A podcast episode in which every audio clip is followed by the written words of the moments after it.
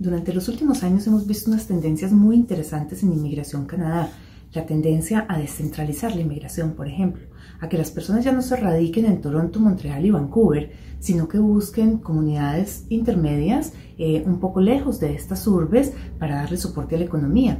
Hemos visto también un incremento en los programas de negocios y hemos visto unos programas de nominación provincial con unas categorías muy interesantes donde se combina el estudio con el trabajo y con la creación de empresa.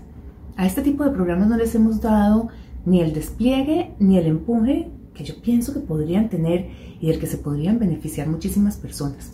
Hay una categoría que hoy en día eh, tienen cinco provincias, que es la del International Student Entrepreneur Program o el International Graduate Entrepreneur Program, que es básicamente para personas que vienen, estudian una carrera en una de estas provincias que cuentan con este programa y después de graduarse montan una empresa relacionada con sus estudios.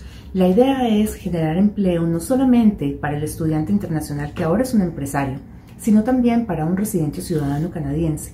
Es darle soporte a la economía de este país a través del emprendimiento.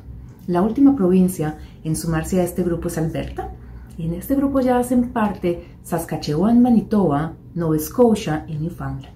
Ahora tenemos cinco provincias para escoger, ahora tenemos un panorama mucho más abierto para los estudiantes internacionales que vienen ya con experiencia como empresarios. Los invito a que lo revisemos. Es un programa encantador con unos requisitos que no son muy altos y definitivamente a los que puede acceder un estudiante internacional que ya cuenta con experiencia como empresario.